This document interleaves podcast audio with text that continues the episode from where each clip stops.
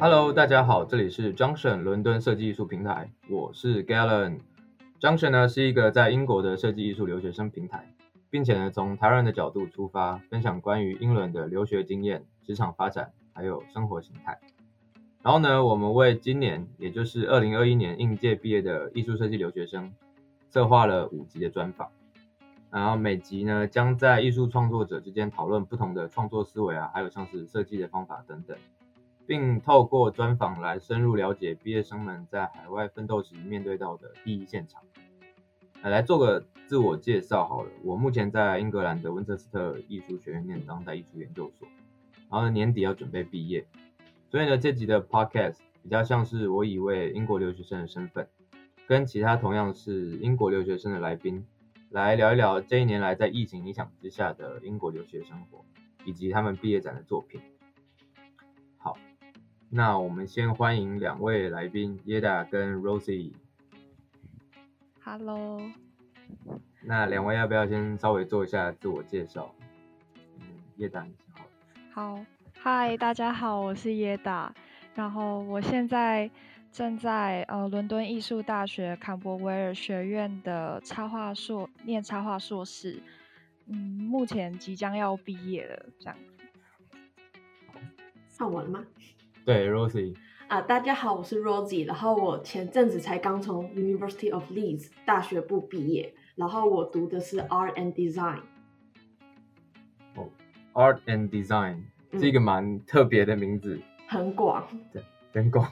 好，那你你你你想要先跟我们聊聊一下你们学，哎，你们科系在干嘛吗？我们 Art and Design，, Design 对啊。呃，每次大家都这样问我的时候，我都很难回答，因为这个。有点怎么讲？比如说班上有五十几个学生，好了，每个学生都可以依自己的兴趣选择你想做什么。所以，我们系上有人选择雕塑，有人做平面设计，有人做服装设计，就是你想做什么就做什么。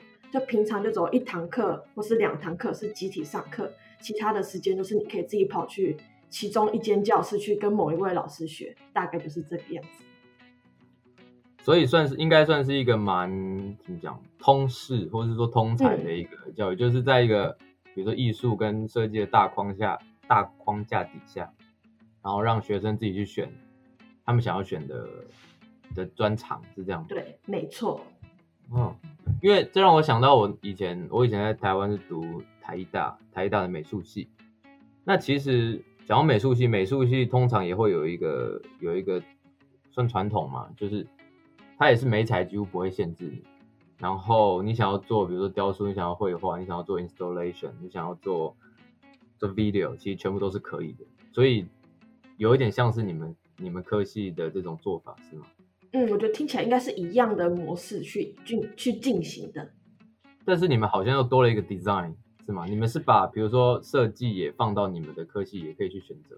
嗯，没错，因为我们 design 的话算是其中一个必修课，就是我们大一的时候每个人都要选修 design，就是你要老师会强制你去学 AI 啊、PS 啊，或是基本的设计的东西。然后我们呃还有一个是呃叫什么，就是学科方面的话，老师会要求你读一些设计方面的书籍，然后写一些设计方面的一些论文之类的。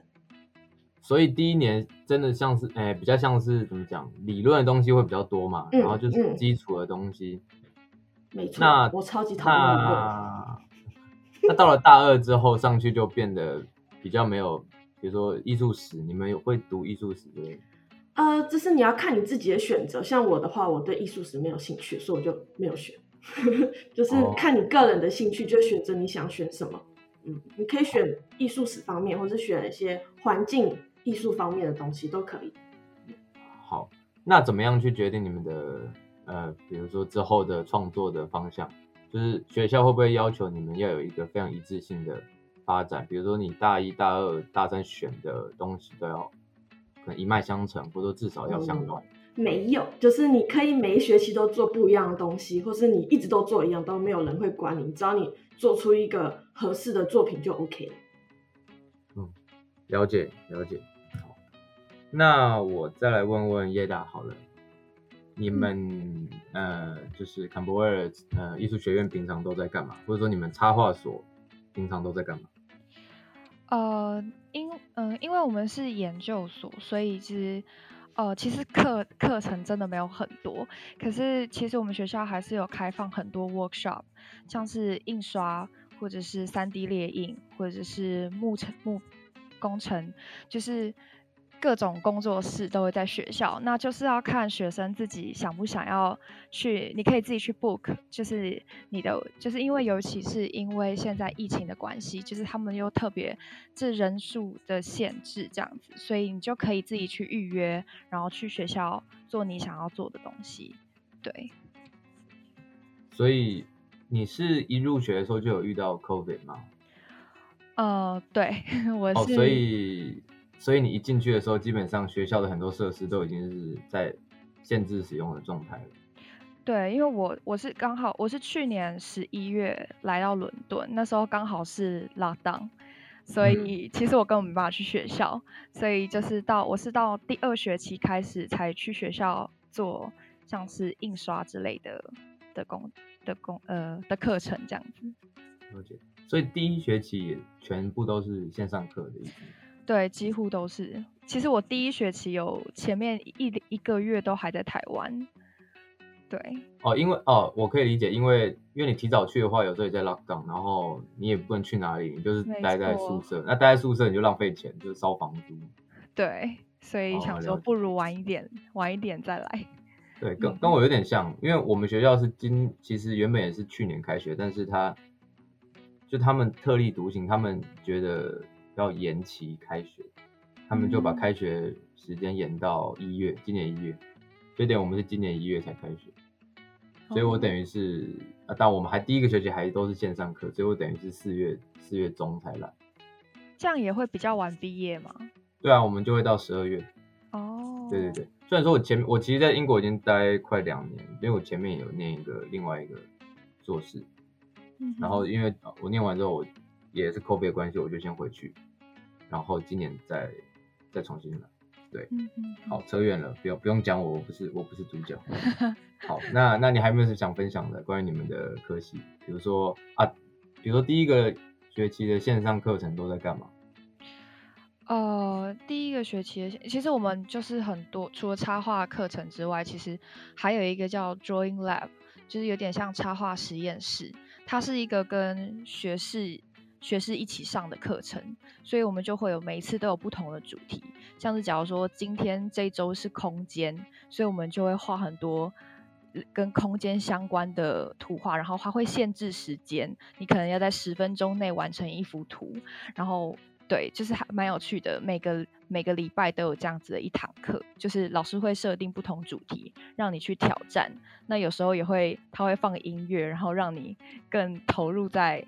创作里面这样，就只是很可惜是，就是它是线上的课程，对，我会觉得如果实体会更棒。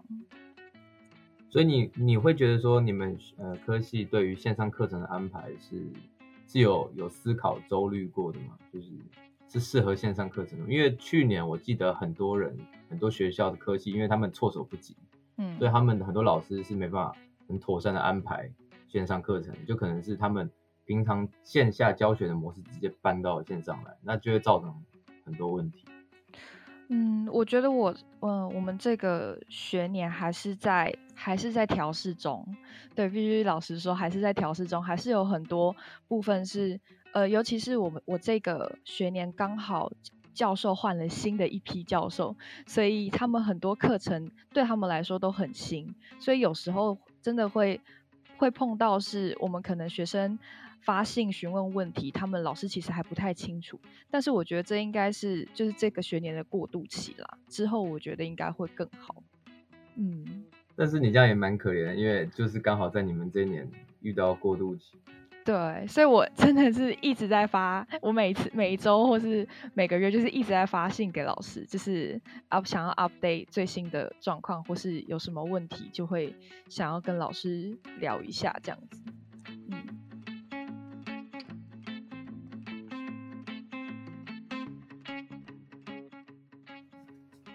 那各位的毕业展是怎么样去进行的？是线上或是线下？那呃，在筹措的过程之中，有遇到什么样的问题吗？就是包含 COVID 啊，或是创作上，或是比如说组员的合作上啊这些。嗯，有人想先分享吗？那那那那还哎，Rosie 好了。哦，可我被点名了。好，我先讲。体验当老师的感觉，好可怕。然后呃，我们的线上，我们是线上展览，我们呃，我们整个系都是线上展。然后，但是后来的时候，疫情比较缓和一点的时候，我们班上有几个同学，他是自主性的想要弄成一个实体展，然后就是在，所以他就自自行组织几个同学。到一个艺廊里面办一个实体展，但不并不是全部的学生，像我就没有参与到，就只有我只有参与到线上的。然后呃，我线上的部分的话，是老师们请外面的公司去架一个网站，好像花了十几万英镑吧，二三十万，然后去架了一个网站，然后我们就是把作品的图片啊，然后文字简介丢上去，就就是一个非常简单的一个线上展。但是我觉得还蛮可惜的，因为我一直以来想象中的展览就是一种实体展，就是一个毕业的一个大型的实体展，然后今年就没有，所以就嗯有点小难过，哈哈。呃，我因为我现在有在你的网站，你你说的你们花了很多钱架的网站，就是就是我传的链接，就是那个网站。其实我以为这个没有这么多钱。我以为这是学校的系网之类的东西，但是我看到就是那个 Google Chrome 它的那个页签的缩图是一个 W，我在想到这是这该不会是 WordPress 吧？就是就是他们自己建的一个用 WordPress 去建的一个网站，就外面公司建的。哦，真的、哦？之前是没有。那跟去，我、哦、跟去年蛮多学校都一样，因为去年很多学校是呃请外面建网站，然后有一些学校。更惨，他们是就没有钱请外面学校建，所以老师就想要就要学生他们自己研究怎么样去建网站。那学生当然也没钱了，对啊，学生没钱只能用那种免费的，比如说 Wix 之类的那种。嗯，那就会很很很好笑，很丑，因为因为会有广告啊，会有一些什么叫你试用啊、升级啊什么的那些东西。以一个毕业展来说，真的是蛮蛮蛮蛮不到位的啊，或者这么说。嗯，没错。所以你们就是也都没有线下展，只有线上。嗯，主要是线上。好，那线上的话，学校有想过什么样的方法去把你们 promote 出去吗？比如说会会呃，我也不知道，线上线上其实就那几种方法。对啊，所以我自己觉得话，我觉得线上很吃亏，就是没办法呃那么盛大的广邀各种人群来看，就是。老师只能透过发 email 的方式给他的亲朋好友看，然后就没有了。那如果是实体的话，就会可以办那种茶会啊、开幕会，让大家一起过来，就会有一种嗯庆典的感觉。在线上就是完全没有，就是给你一个 link，然后点开看，然后就没了。那这样的话，你们学校有毕业典礼吗？今年？呃，我们今年的毕业典礼移到明年春天，跟下一届的人一起办，超级神奇的。跟夏季一起办，是因为你们夏天会有一。哦，你说六月那时候，呃，就是，但是他没有说是什么时候，他只说明年的时候会一起办。哦，就等于延一年就对了。嗯，对。那那时候你觉得那时候你还在英国吗？哦，我会一直待在英国。哦，那那你那你你会去参加吗？当然啦，就是我都花了学费，我怎么可以不参加呢？太生气了。因为很多我知道很多学校真的是都直接没有，然后就直接取消毕。呃，必点就很惨，可能有的最惨的是没有必展，也没有必点那种，就像是你交完作业，你上传到网络上之后，哎，我结束了，我毕业了，有这种感觉就很空虚。那耶达，你要不要跟我们谈谈你的毕业展呢？在毕业展的发展过程之中，有遇到什么样的困难吗？我们毕展主要是线上，但是我们还是有呃另外再办一个线下展。所以其实线上线下展你都可以自己决定要不要参加，对。然后，嗯，就是学校系统化，是你只要它会有一个空间，然后让你上传你的作品，这样子你就可以直接可以在呃二零二一年毕业毕业展里面看到你自己的作品。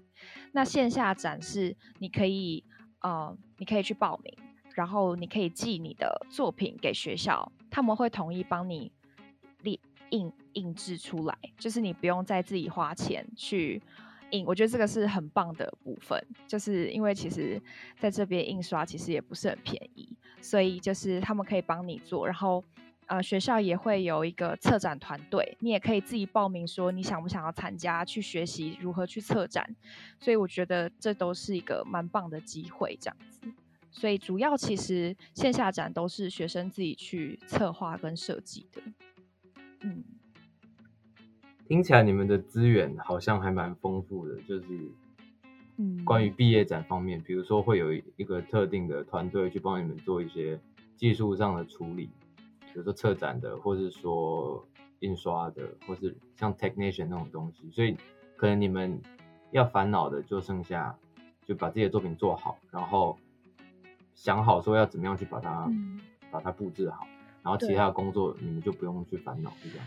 对，然后线上展线上展那时候也是有遇到我我我一直遇到上传东西的问题，我一直没有办法上传，所以那个时候呃学校也开了一个 team support，就是你要是有什么问题也是可以，他们可以直接帮你处理。所以其实真的你就是只要在 deadline 前把你的作品要准确的上传，其实就都 OK 了。这样，嗯，你们的毕业展是办在校内吗？还是说你们校外的场地？线下展示在校内，在校内，对对对，然后就是大家都可以免费去参观这样。哦、呃，现在好像因为 COVID 的关系，你就必须要 book 一个免费的入场票。对，就是只要在学校网站，嗯、你只要去 book，其实就都可以进去。或者是在呃进学校前，他会让你签名，其实就都都是开放的。嗯，了解。哇，那 Rosie，你现在有没有觉得？捶胸顿足，为什么你们只有？对啊，为什么你们只有线线线上？因为我们当时，因为我毕业展当时是五月多的时候，就是疫情还没有这么的平和，所以老师不让我们就是呃这么正式的去线下办一个展览，就是同学们自己私底下去找场地的，就是没有通过学校那边。哦，因为因为你是 B A 嘛，然后耶达是 M A，毕业的那个时间不太一样。嗯，时间不一样。B A 一般是在六月左右，五六月，然后 M A 可能八月，所以毕展可能会到九月。那耶达，你们的毕业展开始了吗？还是？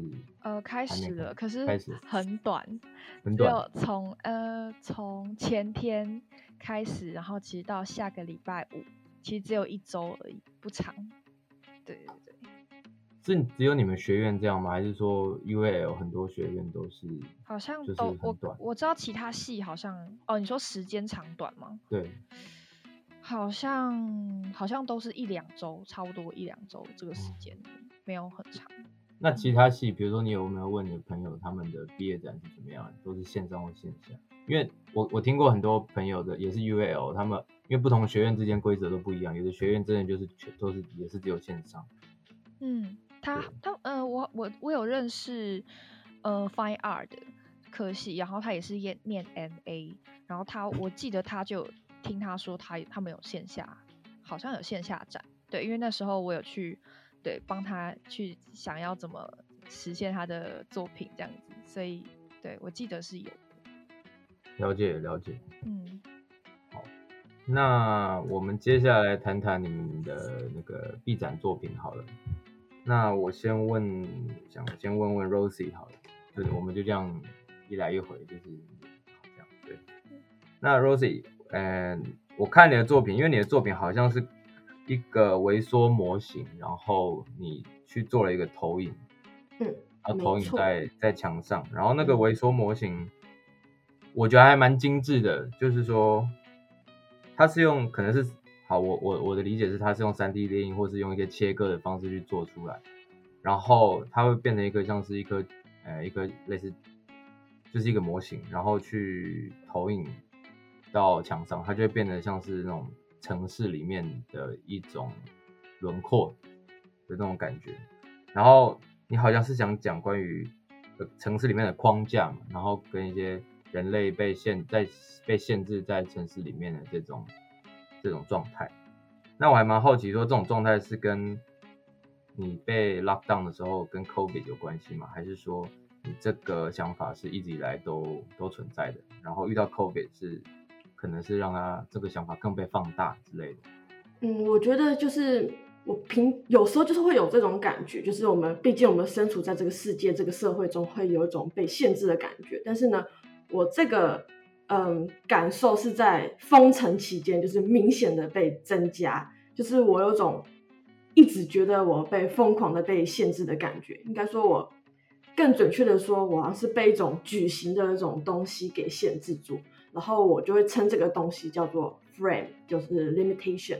然后这个概念又让我想到我小时候有看过一本书，然后一本插画书，它这本插画书是在讲说。我们人呢、啊，从出生到死亡都是在盒子中的移动。比如说，汽车到一个房间，房间然后到床上啊，然后或是到墓碑之类，都是不停的在各种盒子中切换切换。然后这就是我大概的一个当时的一个感受，所以我就把这个东西视觉化成一个模型吗？我应该叫模型吗？对。然后我这个模型的话，我会说我是用。很多种媒材，就像你刚才说的，有卡纸啊，然后投影机、荧幕，然后去做这种微小的模型景观。那你在就是做这个作品的发展过程中，有遇到什么样，就你印象最深刻，比如说最困难的阶段吗？或者说不一定是技术上，可能是老师的不认同，或是同才之间的一些问题，有没有经历过这些？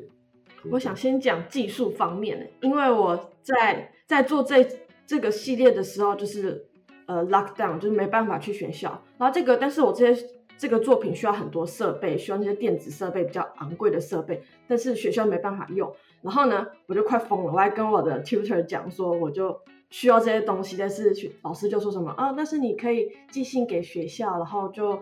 呃，你可以寻找学校的帮助，但是根本没有太大的帮助。比如说，你要 3D 列印或是镭射切割好，你要把档案寄给学校，然后学校才会很久才会把你的实体的东西寄回给你。就是你没办法一天就完成这个事情，就可能你要一个礼拜才能完成一个东西的切割。所以我觉得这个太费时间，我就直接上网买了一个四百磅的切割机，超贵。是镭射镭射切割机吗？呃，不是一个，我说我买的是一个物理上的那种切割，但是不是镭射，哦、但也就是比较比较大的那种，有一整只一片刀子的那种，对对对对对。呃，没有，是是那种，嗯，你知道 Cric Cricur Maker 嘛？就是那种你可以切很多细的那种东西的那种大机器，我花了四百磅。哦、嗯，然后我还专门去买了一个投影机，然后投影机也花了我快一百磅。超贵.然后就是一整个，就今年的这个系列就是非常的费钱费时间。然后我们学校呃，因为没办法进去实验，就是我们的 studio，所以我们老师只给我们五十磅的扣打，就是当做材料费。但是对我来说，五十磅是完全不够的，我只花了五六五六百磅，我快疯了。学校学校只给你们毕展一个人五十磅的扣打。对，五十磅可以干嘛？我还是我还真的想不到，因为我们系上每个人做的东西都不一样嘛。有些人是比较简单的，就是一些纸、嗯、就呃纸材类的东西，所以不需要花太多钱。但我的这个东西就是因为没有学校的帮忙，所以需要很多很多钱，所以就是有一点障碍。所以你你会你的作品在你们同学之间其实算是蛮复杂的，蛮费工的一个，对相对来说。因为他们的是属于比较简单的，比如说是用呃呃用 AI 做东西啊，或是 PS 那种比较呃虚拟的东西，不然就是用雕塑捏出一个东西。但是我的不一样，我的是比较复合型的。嗯，因为我觉得那个作品本身还蛮完整，就是那颗模型，我觉得已经很完整，就是它的做工品质其实已经是非常好了，就它本身。我都觉得它可以当做一件作品，耶，谢谢。对，我是觉得还蛮成功的那个那个模型。对，要是听众有兴趣的话，我们会把就是受访者他们的呃可能个人网站之类的放在我们的 podcast 的那个 description 里面，然后有兴趣的都可以上去看。那你还有想要分享，就是遇到其他困难吗？做这件作品，比如说不是非技术性的，嗯、有没有什么老师方面吗？呃，我在大二，就是我的这个 tutor，从我大一到大三都是同一个。然后我在大一大二的时候，这个老师他都对对我抱有一个期待，他觉得我可以做得更好更好。然后大三的时候，就因为就我刚刚说的很多，嗯，不管是没才的限制哈。或是那个 lockdown 的时候，我有点心理上会比较有点难以平缓，所以就造成我学业上可能没有没办法发挥的这么好。然后我们老师就是，嗯，就是对我还是会有点小小的失望。一开始的时候，呃，所以我当时心里还蛮受挫的。就是当时自己一个人在房间，然后呢，老师就是会说一些希望我加油的话，我会觉得说。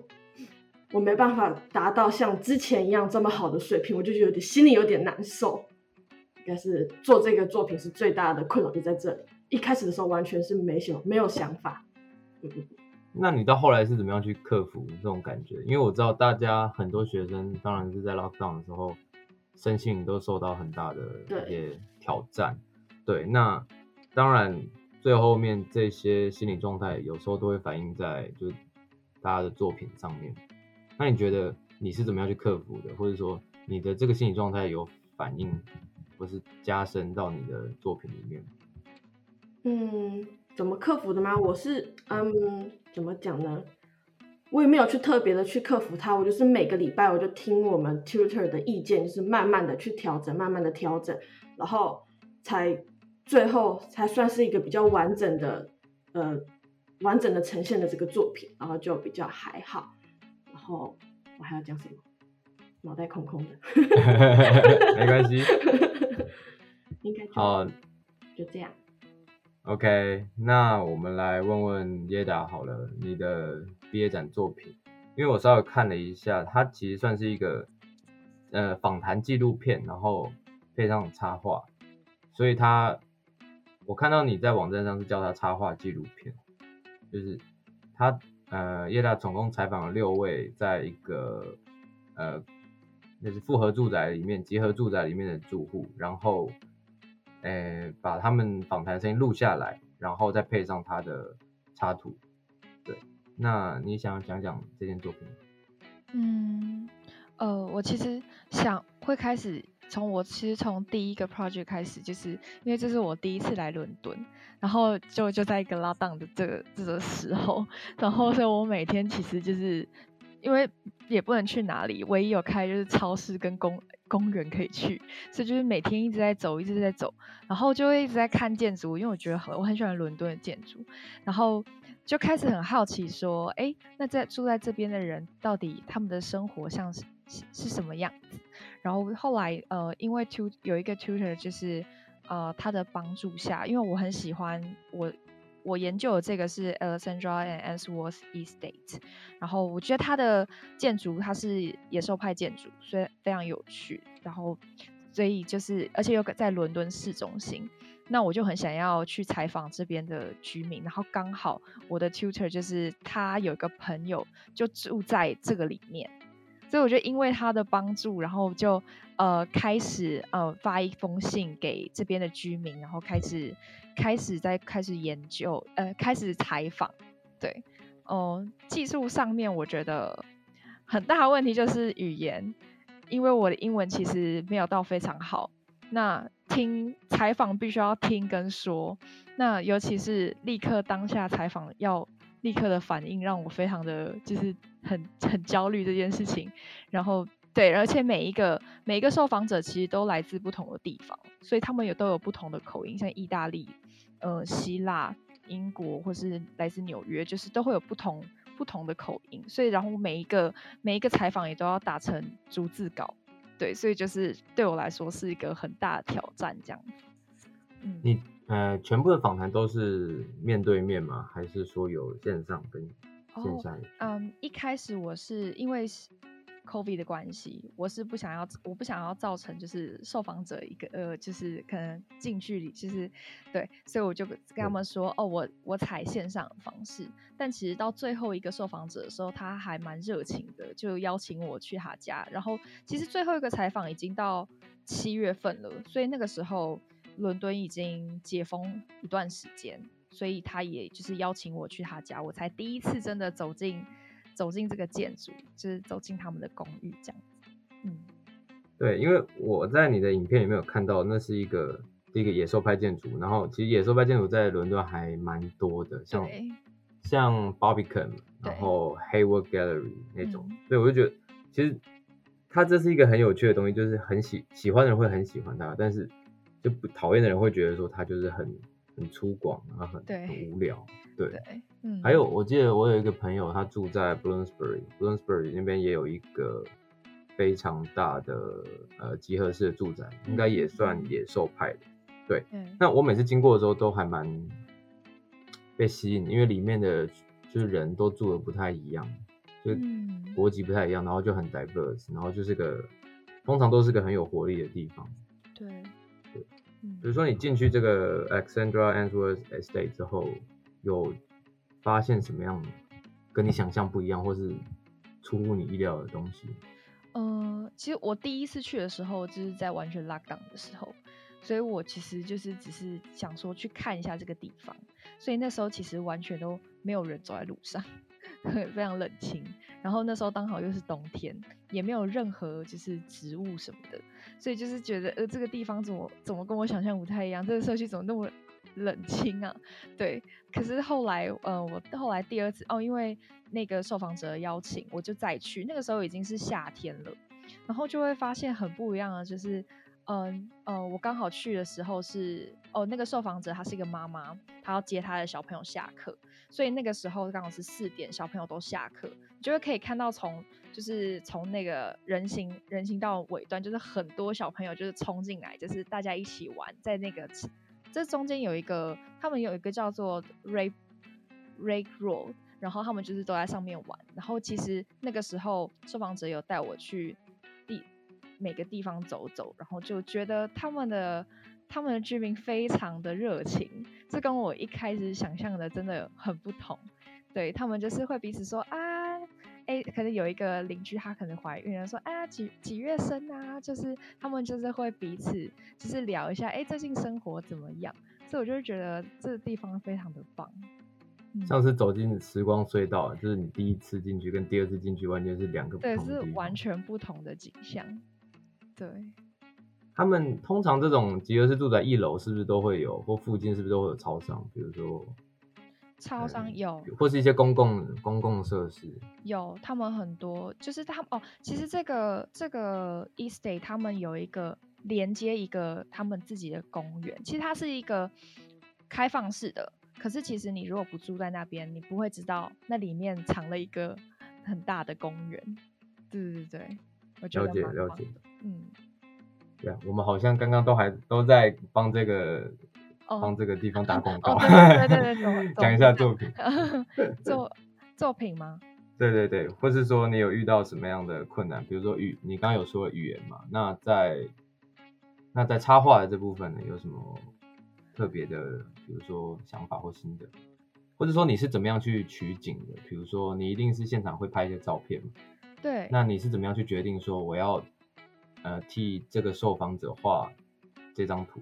那我是怎么样去决定我的取景，或者要画什么东西？我有请他们，就是在每一次受访结束后拍他们自己的公寓，就是他们自己里面内部想要我为他们，因为我会每为每一个受访者送一张图回馈他们。对，就是所以我就说，哎，你们如果有希望我可以画，就是取景你们家里的哪个部分，你就可以寄照片给我，我就可以帮你们画一张插画送给你们。所以其实有些是他们寄给我的照片，然后有些是我真的实际到那边当地去拍的照片，所以其实都有这样子。嗯，那我还有一个问题，就是呃，你的那个插画跟你的那个呃，就是音乐啊跟访谈，你是怎么样去组织它的？比如说，呃，这已经不算是单纯是插画，因为你还配上了音乐，然后你还配上了访谈，所以这全部都是你自己去处理的。嗯，去 organize。对对对，我其实本来不是要做影片，不是要做成纪录片，是我我本来是要做成一个影片呃的那个网站而已。可是是因为后来跟 tutor 讨论之后，好像可以发挥更多，因为我其实拥有的资源很多，我的资料其实蛮多的。他就觉得我好像可以再做更多一点，然后就因为这样，我就觉得，哎，那还是我来做一个像纪录片的形式。可是为了保护他们。呃，每个受访者的隐私隐私权，所以我有特别去询问说，哎，那我的录音是不是可以放在这个影片当中？那我要怎么样去呈现说，让他们好像有一个一边在受访，然后一边又可以看我我我的插画的这个作品这样，所以我就是稍微稍微就是编辑了一下，才会变成现在这个作品，嗯。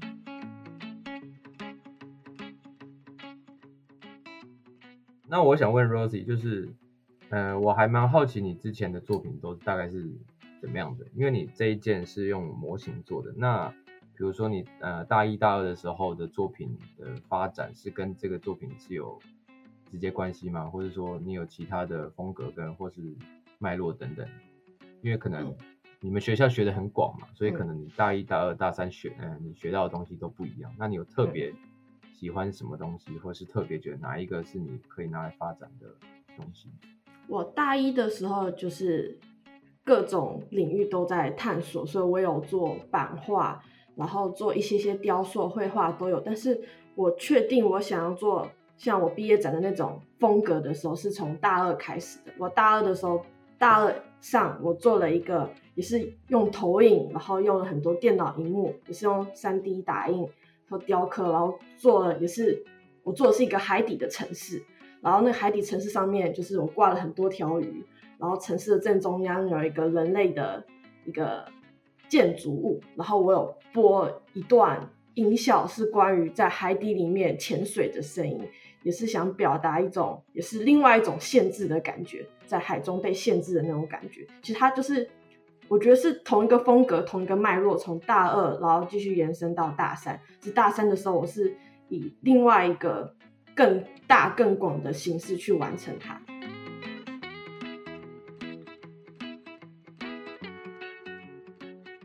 那接下来，我们我还蛮好奇，两位就是因为也都毕业了，那在有想要在伦敦做发展，或者在英国做发展吗？有什么样晋级的规划？我会我会继续留在这边，就是我会我会再会申请 PSW，就是希望可以继续留在这边工作。那目前是比较倾向可以做 freelancer，但是我现在因为刚开始嘛，所以我其实有一边在做另外一个打工，然后一边做 freelancer 的工作，这样子就是比较平衡。毕竟伦敦开销很大，对。对啊，因为我发现，呃，我当然我也有一些朋友，他们也都是，大家其实我们做艺术都会很想当 freelancer，然后有时候也会很想待在伦敦，因为可能觉得说这边机会比较多，嗯，对，但开销又是另外一个大问题，因为这边的开销比起台湾，有时候真的是就是两倍以上的那种，嗯、对，对，因为像现在我打工的话，其实最多好像也付得起房租。再多一点点而已，所以，所以经嗯经济上面也是一个小小的压力啦，嗯，对，因为我觉得我们今年毕业的学生就比较幸运，因为会有 PSW 可以拿，就是嗯，也不一定要找到一个有可以帮你负担签证的雇主，就可以在这边找工作，所以变相来说就是更更自由一点，就是开启了 freelancer 的的大门吧，我会讲，因为以前基本上。你没有雇主担保的话，你是不可能在这边做 freelancer。对对，对，然后有了 PSW 之后，可能大家就会觉得说这是一个可以走的路。那 Rosie 觉得呢？我也是想要一直待在英国，如果可以的话，我想在那边永居。然后你在、呃、你在英国待几年了？已经第四年了。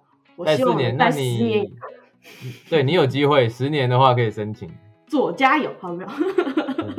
然后我自己的话，我大三开始就做 freelancer 跟打工。然后我打工的话是在一家台湾的餐厅当美宣，就是我常常会帮他弄 menu 啊，然后整个弄整个餐厅的装饰啊，或是他的 social media 东西都是我在管。所以就是呃，我一边上学的时候，我就一边有在嗯体验这种嗯步入职场的生活嘛，应该吧。然后我平时也会去接一些案子，然后比如说帮人家设计 logo，或者呃在英国当地这边帮人家设计 logo。然后我发现了一个还蛮有趣的现象，就是在这边随便接一个 logo 都比台湾的还更多钱吗？所以明明是一样差不多的东西，但是在这边英国的却能获得更多的东西，这还蛮让我心动的。对，我有发现这个情况，就是可能他们这边当然相对来说普遍比较尊重这个行业，所以他们会更愿意花钱在在比如说美术的东西上面。对，有有时候在台湾也不知道抱怨，但有时候真的在台湾，你会觉得说 logo 就或是做一些美宣都会变得是很很廉价的东西，因为就是愿意愿意付钱的人真的不多。嗯。然后我之前有在台湾也当过 freelancer，也做过一些接案子。然后会我自己觉得啦，我自己觉得台湾的客户会比较刁难一点、刁钻一点。但是在英国这边的话，会觉得他会很尊重你，就是你可以跟他沟通，然后你可以比较顺利的去完成你最终的作品。你有想要分享一下你打工的那间台湾餐厅叫什么吗？这算打广告吗？对，这算打广告，因为我相信大家应该都很想去台湾餐厅，因为其实伦敦的台湾餐厅说实在没有很多，而且不负责任的讲，我吃过的都很不正宗，就算是台湾人开的，我都会摇头。有一间，有一间我我就这个就不要讲名字，但是有一间真的太夸张，不会是同一间吧？什么的？不是啊。OK，好，那我就那我就要就。他有卖一点台湾杂货，比如说什么牛头排，嗯、然后什么，那一定不是同一间。OK，什么小鱼干，然后旁边有自己的餐厅，然后他餐厅卖的东西看起来很多，就是而且感觉很台湾，比如牛肉面啊、蒸奶啊，然后就讲的好像真的一样，那好像也是台湾人开的，但是你还有什么蛋饼，但你真的走进去之后，我点了牛肉面，那个汤是喝不下去的。那个咸到那个已经不是说什么口味问题了，那个真的是盐巴就是手滑的那种，真的真的很可怕。那个我汤喝不下去，我我我喝一口汤我要喝好几杯水，真的很可怕。所以我对我在我对台湾的诶伦敦的台湾餐厅有非常糟的印象。不要我这样变得好好过分哦！要是你推荐的那一间，要是你推荐的那一间也那个怎么办？没有，那你可以。你可以打保证，那间很正宗。我我我觉得挺正宗的，因为我，我们那家店，呃，我先讲一下店名好了，偷偷打打广告。然后那家店叫 G The Chicken Shop，然后它是一个算是连锁店吧，伦敦有开三四家，然后荔枝开了一家，然后那家是我工作的地方，然后 Cambridge，然后各种地方都开了一堆。然后呢，它主要是卖台湾的炸鸡跟蒸奶，然后我能。保证所有的炸鸡跟原材料都是从台湾运过来的，所以味道一模一样，味道一模一样，我吃过，保证。打广告耶！Yeah! 我发现你很适合去夜市卖东西，我现在就想吃了。哦耶！快去吃。其实其实中国城有那个。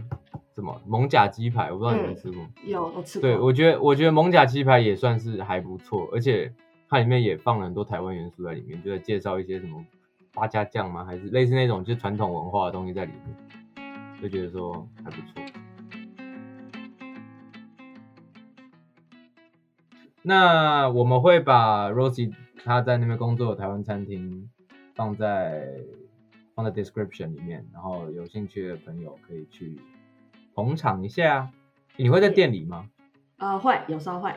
哦，你会在店里？OK OK OK，嗯，但你是在栗子对不对？嗯，栗子的。OK，那这边听到了，在栗子的朋友，赶快去找。快来。对，见到我可以打折。